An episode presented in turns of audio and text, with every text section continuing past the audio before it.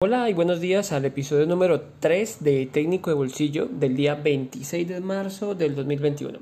El podcast que te acerca y te explica todo lo relacionado con el soporte técnico de computadores, portátiles, programas, impresoras de una manera simple y sin tecnicismo.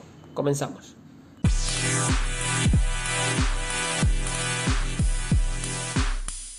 Hoy les hablaré de la pantalla azul de la muerte, una pantalla que se puso muy popular por allá en el año, no sé, 2000, 2001, 2003, bueno, en el periodo en que duró Windows XP, que incluso hay memes en los cuales lo veíamos en los cajeros. Es una pantalla, era una pantallazo muy muy habitual en el cual estábamos trabajando y de repente, ¡pam!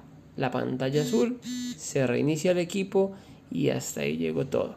Vale, pues cada vez con, con los sistemas operativos ha ido mermando, ha ido mermando. Windows 7 ya era poco habitual y ahora con Windows 10 pues la verdad es que no la vemos hasta ahora. Microsoft a principios de este mes lanzó una actualización forzada, o sea, no podíamos, eh, no era opcional, teníamos que tomarla sí o sí, en la cual eh, nos regresa al pantallazo azul de la muerte.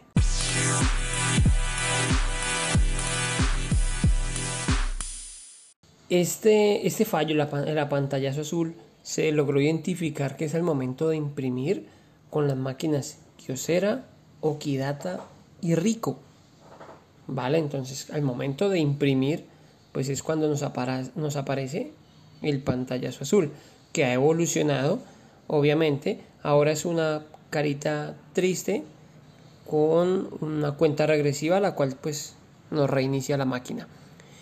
Pero bueno, esto podemos solucionarlo y de manera temporal. Eh, la solución sería desinstalar esta actualización. Listo, o sea, desde, desde donde desde panel de control y programas y características podemos mm, listar las actualizaciones que se han realizado en el equipo, de tanto de todas las aplicaciones como las de Windows. En la parte inferior están las de Windows y allí debemos de desinstalar la actualización que termina en 802. Van a ver que es KB437 y termina en 802. Esta es la actualización que está generando este pantallazo azul.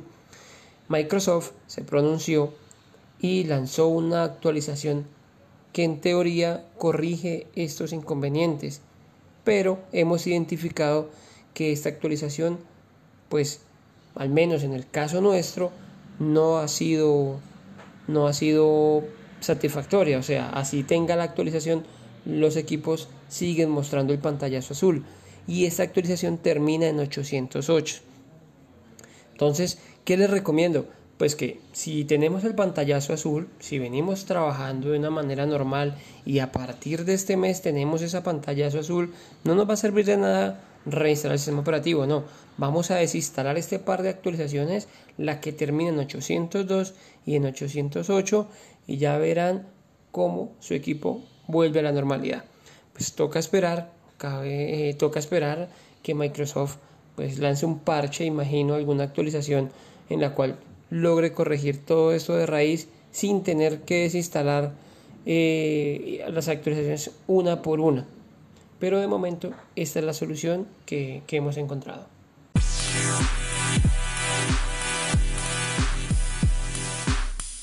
Bueno, esto fue todo por hoy. Espero que les haya servido mucho. Recuerda que si necesitas más información puedes contactarnos a través de nuestra página web www.easystem.com. Muchas gracias y hasta la próxima.